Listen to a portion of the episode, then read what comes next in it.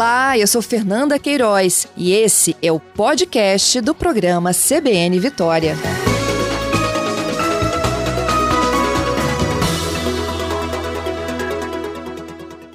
A gente vai conversar agora com o Valmir Dantas, que é técnico em desenvolvimento comunitário da ONG Ateliê de Ideias.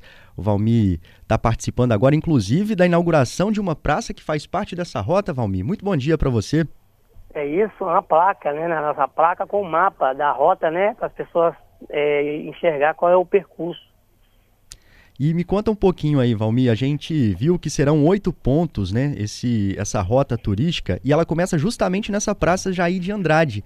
É, é, é uma praça muito conhecida. Conta um pouquinho pra gente do é, que o visitante é, vai conhecer aí. A Praça Jair de Andrade é, uma, é, é, a única praça que existe no bairro São Benedito, né? E é, ela é a área de lazer da comunidade, né? E a gente hoje está realizando um sonho, né? De criar uma rota de turismo comunitário. E essa rota de turismo comunitário, ela vem agregando valor com a história da comunidade, né? Então, os painéis estão contando a história das pessoas que desbravaram essa comunidade de São Benedito. Então, nós estamos homenageando também os moradores mais antigos do bairro, contando a história deles. Né? Então, a pessoa que vai fazer a visita, ele vai ter esse atrativo. Em cada ponto vai ter um QR Code, e esse QR Code as pessoas vão apontar o seu celular para ele, e ali vão ouvir a pessoa narrando a história do bairro. Então, é, e, e é uma rota é, atrativa, um percurso pequeno, mas tem uma vista deslumbrante. Tem um farol, que é um dos farol mais altos do Brasil, e de lá desse farol você consegue ter um, visualizar toda a Grande Vitória. Você tem 360 graus da Grande Vitória, da Ilha de Vitória. E esse então, é o assim, hum, esse é o ponto alto, né, da, da, da visitação. Esse, esse, é o ponto alto, é, né, é, é, é, o, é, o nosso símbolo hoje da comunidade de São Benedito, é o farol. Né? Mas aí, para agregar os valores né, na rota, a gente conseguiu juntar uma coisa com a outra e colocar a história do bairro também. Então, as pessoas vão chegar na praça, vão poder se deslumbrar com os painéis, que são muito bonitos, muito coloridos, vão ouvir a história e depois a gente vai caminhando e tem vários pontos de apoio durante a, a, a, a caminhada. Na praça agora foram instalados painéis? Conta pra gente um pouquinho, que painéis então, são na, esses? Na, que... na, na, praça a gente tem o, só o mapa, e durante o percurso da rota, você vai ter um painel. No Banco Bem tem um painel, aí tem um bar correspondente onde as pessoas colocavam a, car a carta. Tem a lavanderia pública, né, que tinha 20 tanques, então a gente conta a história dessa lavanderia. Tem a história do quilombola, das pessoas que vêm de Sapê do Norte, a gente conta essa história através da dona Nailma. Tem a igreja de São Benedito, a gente conta a história do santo, né, de São Benedito, como que deu nome a essa comunidade, né? e que é um santo que fez muito para essa comunidade, né? Os devotos de São Benedito. Aí nós falamos da história da Maria Sururu, que é uma catadora, que é uma pescadora, né? E que essa pescadora criou seus filhos através do marisco e está um, no alto do morro, né? um pouco esquecida, né? Não está tão próximo do mar. Então ela vive aqui, os filhos vivem da, do, do sururu da pesca, ela é aposentada pela pesca. Então a gente vai contando a história e depois a gente conta a história do farol, né? Como, como, que ele, quando que ele foi fundado, se a Marinha colocou ele aqui em cima, qual é o objetivo desse farol para a cidade, para o Estado do Espírito Santo.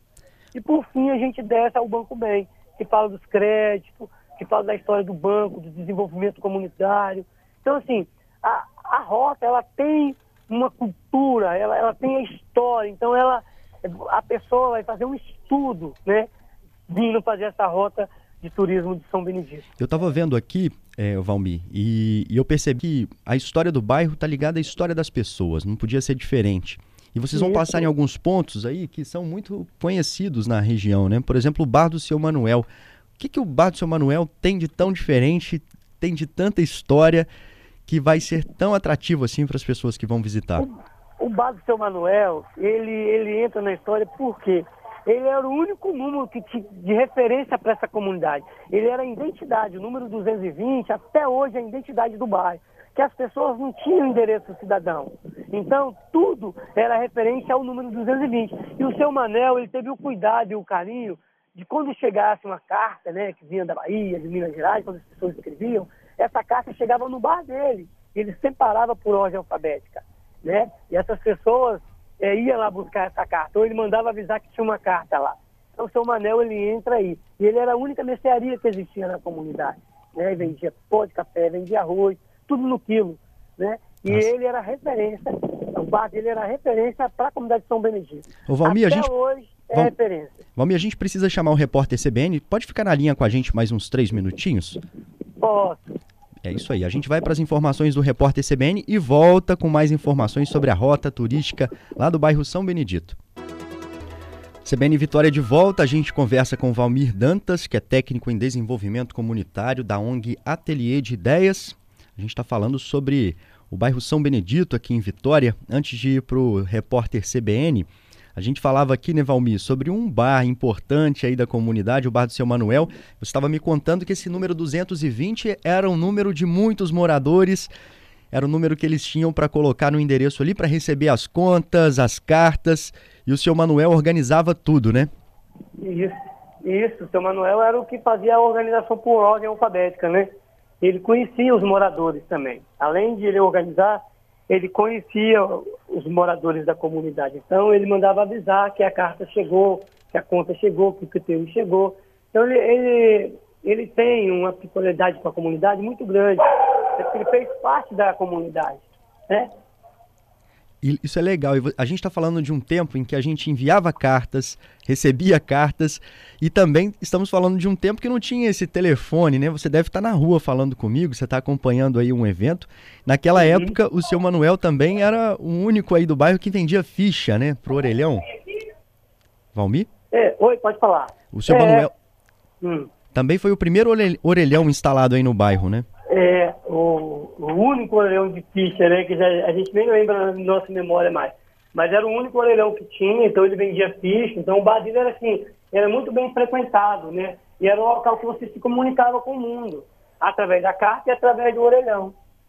Entendi. E você, e você falou também aí sobre uma lavanderia comunitária. Despertou muita atenção das pessoas aqui, né? Afinal de contas, uma lavanderia comunitária, como é que isso funciona? Ainda então, tem para ver? Não, a lavanderia, só a ruína dela, né? A lavanderia comunitária, ela foi inaugurada, ela foi feita pela prefeitura em 1968 e tinha 20 tanques, né? 20 tanques e as mulheres acordavam bem cedinho para ir lavar as roupas nesses tanques e dava maior confusão. Teve até que o capitão da Polícia Militar designar um aposentado, né? E colocou uma salinha na lavanderia que virou delegacia porque dava confusão, dava briga, né? Muitas mulheres juntas, lavando roupa, a água acabava cedo. E aí, né? Hoje a gente está, assim, trazendo essa história para a comunidade, que fez parte da história do bairro. O bairro São Benedito, durante muitos anos, ele ficou sem água, né? Até hoje, nos dias de hoje, ainda tem um problema de falta d'água. Mas naquela época, a água era escassa. Então as pessoas tinham que buscar na, na cabeça, na, através de lata d'água, né? E é uma coisa que ainda está na memória aí dos moradores? Está na memória dos moradores, porque nos dias de hoje ainda existem pessoas que carregam água ainda, né? Nos altos dos morros de Vitória. Né? Porque a água não consegue chegar por causa da pressão. Então a gente também revive isso, a gente resgata isso e mostra para a comunidade, né? E essa lavanderia ela foi desativada quando chegou o Sapari.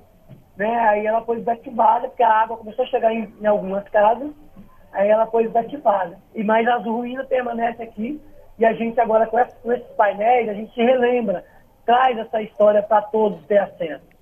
Ô, Valmir, e o que eu percebo aí é que as mulheres têm um papel muito importante né, na construção do bairro, da memória do bairro São Benedito, da construção mesmo das casas, da cultura.